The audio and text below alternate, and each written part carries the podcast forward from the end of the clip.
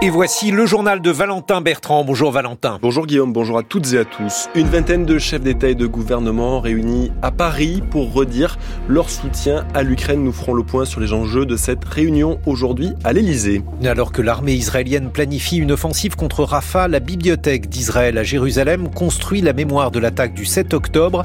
Elle collecte vidéos, messages et témoignages. Tension autour du futur statut de la Corse. Gérald Darmanin reçoit ce soir des élus locaux irrité par les récentes déclarations du ministre de l'Intérieur.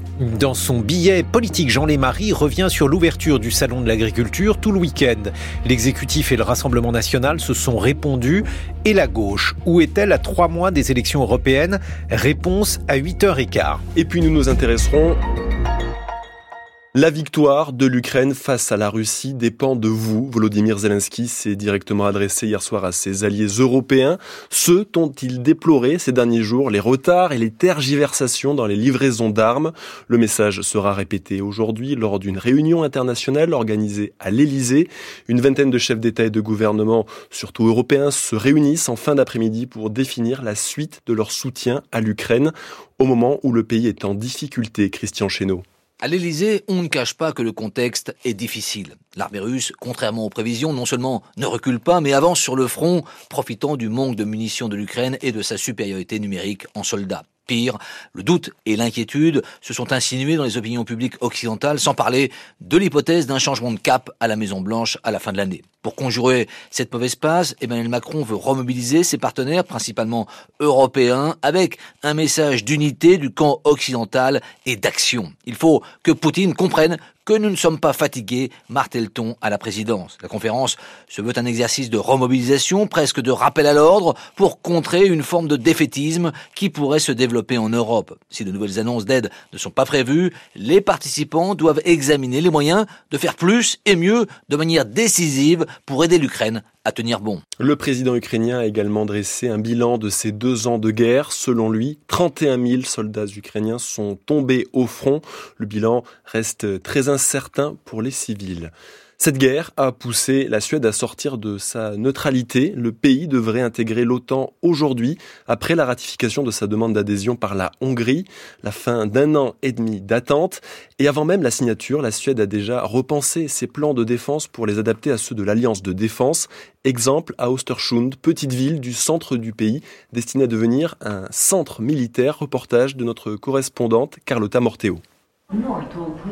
Du nord au sud, de l'ouest à l'est, tous les trains mènent à Östersund, carrefour ferroviaire et routier d'autant plus important que de l'autre côté des montagnes enneigées se trouve Trondheim, en Norvège. Le port libre de glace de Trondheim est une porte d'entrée dans la zone nordique pour l'OTAN. Eric Essen est coordinateur militaire pour la ville, un poste récemment créé. C'est là que se trouvent d'énormes entrepôts de l'OTAN, les Marines américains et le QG de l'aviation norvégienne. Le défi, moderniser rapidement les infrastructures pour permettre le transport de tanks et de centaines de milliers de soldats vers l'Arctique, la Finlande, voire les pays baltes. Que se passera-t-il si la Russie gagne en Ukraine? S'attaquera-t-elle à l'ouest? Niklas Dawson est le maire d'Ostersund. Il y a cinq ans, personne n'aurait cru que la Suède pourrait se faire aspirer dans une guerre. Maintenant, c'est devenu une possibilité. Ça peut arriver. Donc il faut qu'on utilise le temps qu'il nous reste pour reconstruire une défense crédible pour le pays et en tant que membre de l'OTAN. La Suède ne craint pas une attaque directe, mais que Moscou teste un jour la solidité de l'alliance dans son voisinage. Elle se prépare donc à devenir un maillon logistique central de la défense du front nord-est de l'OTAN. Carlotta Morteo. Avec ou sans trêve, le gouvernement israélien compte mener une offensive à Rafah dans les prochaines semaines. La ville au sud de la bande de Gaza a été visée encore cette nuit par des bombardements. Après avoir fixé l'ultimatum du 10 mars, date du début du ramadan, Benjamin Netanyahou a confirmé hier soir la préparation d'une attaque terrestre pour détruire, selon lui, le dernier bastion du Hamas. Une opération très critiquée pour les risques humanitaires. Un million et demi de réfugiés vivent à Rafah après avoir fui le nord du pays bombardé depuis le 7 octobre. Quatre mois, un peu plus de quatre mois après cet assaut du 7 octobre, un vaste travail de mémoire débute du côté israélien. Des témoignages, des vidéos, des messages sont collectés et archivés. Cet inventaire est mené en ce moment par la Bibliothèque d'Israël à Jérusalem, Étienne Monin. Moins de trois semaines après l'attaque, devant la caméra, Nir Shani raconte comment il a résisté aux assauts du Hamas pendant des heures dans sa chambre forte du kibbutz Berry. Ce récit est une minuscule pièce dans ce gigantesque puzzle. Avec son équipe, Itai Kentour a déjà collecté plus de 700 témoignages. Il est réalisateur quasiment spécialisé dans les témoignages des survivants de l'Holocauste. Être présent et les écouter raconter leur histoire, ça fait partie de la guérison après un événement traumatique. Ce n'est pas une thérapie. À côté de ce travail de réappropriation, il y a la conservation précise des faits. Tout ce qui était numérique a été collecté pratiquement dès le lendemain de la tuerie. Les vidéos du Hamas, les messages WhatsApp des victimes ont été sauvegardés et stockés à la bibliothèque d'Israël à Jérusalem, dans laquelle Raquel Youkelis est directrice des collections. On a vu des vidéos du Hamas qui étaient postées sur Telegram disparaître deux jours plus tard. Donc on a senti l'urgence de devoir collecter le plus possible, le plus vite possible. La bibliothèque va centraliser ses archives. Cela devrait représenter 60 téraoctets. Il va falloir organiser pour donner une visibilité à ces données. On a compris tout de suite l'importance historique de rassembler et de documenter en temps réel. Donc, on dirige les choses ici pour coordonner, pour créer une seule archive, pour que les chercheurs aient accès à ces données dans 10, 20 ou 100 ans. Le projet pourrait durer 5 ans. Il repose essentiellement sur la réactivité des citoyens qui ont très vite voulu documenter ce traumatisme. Étienne Monin, notre envoyé spécial à Jérusalem avec les moyens techniques de Marc Garvenès. 8h06 sur France Culture, la suite du journal de Valentin Bertrand. Le futur statut de la Corse commence à se dessiner aujourd'hui au ministère de l'Intérieur. Gérald Darmanin reçoit ce soir les élus corses, suite du processus Beauvau engagé en septembre dernier. Le président de l'exécutif corse, Gilles Simeoni, des députés et des représentants des familles politiques insulaires remettent leur copie du projet de loi constitutionnelle permettant l'autonomie de l'île dans la République.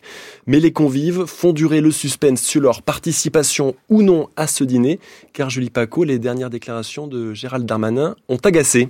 Effectivement, les propos tenus par le ministre de l'Intérieur mi-février ne sont toujours pas digérés par certains élus autonomistes. Gérald Darmanin leur reprochant de tarder à trouver un accord et proposant de mettre sur la table son propre texte constitutionnel.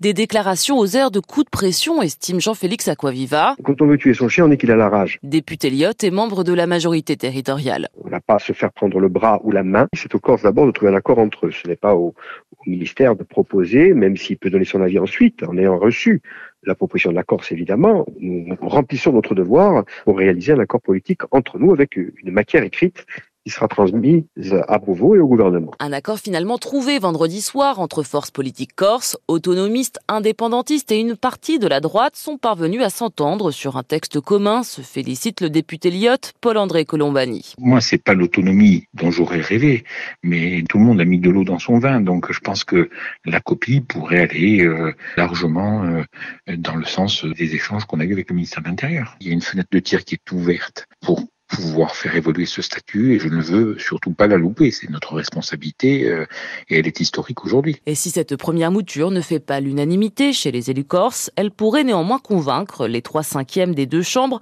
Assemblée nationale et Sénat réunis en congrès, qui devront voter le projet de révision constitutionnelle à l'automne prochain. Un assouplissement pour une loi jugée inapplicable quatre jours après un vote houleux à la métropole d'Aix-Marseille. Le Conseil de métropole défend la motion contre la loi SRU censée imposer la construction de logements sociaux. Le texte renvoie la, responsabilité à l'exécutif, mais pour certains observateurs, il s'engouffre dans une brèche ouverte par le Premier ministre. Lors de son discours de politique générale, Gabriel Attal a évoqué la possibilité de revoir les quotas de logements sociaux. Dans les Bouches-du-Rhône, un tiers des communes n'ont pas atteint leurs objectifs, Servane de Pastre. Béatrice Bonfillon Chiavassa est maire de Fuveau, une commune d'un peu plus de 10 000 habitants de la métropole d'Aix-Marseille. Depuis le début des années 2000, un peu plus de 300 logements sociaux ont été construits dans sa ville. Il lui en manque encore 900 pour être aux normes de la loi SRU.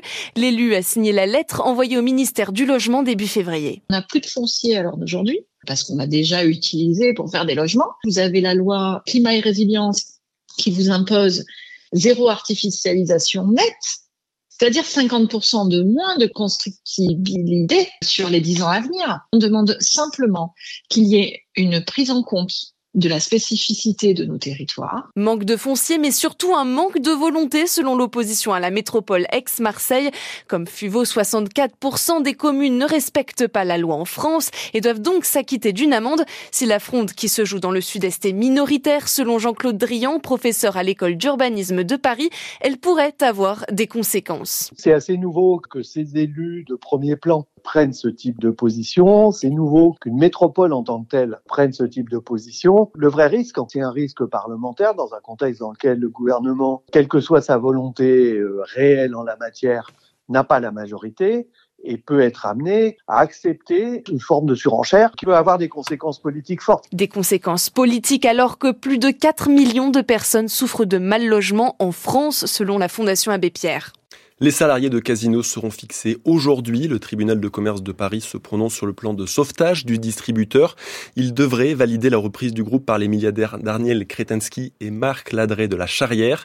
Les deux hommes ont déjà organisé la cession de l'essentiel des supermarchés en grande difficulté financière.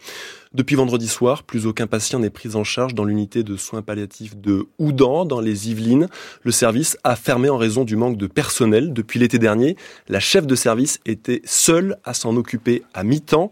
La direction du centre espère que cette fermeture ne sera que temporaire. En attendant, elle restreint un peu plus encore l'accès à des soins dédiés aux patients en fin de vie, Corentin DV.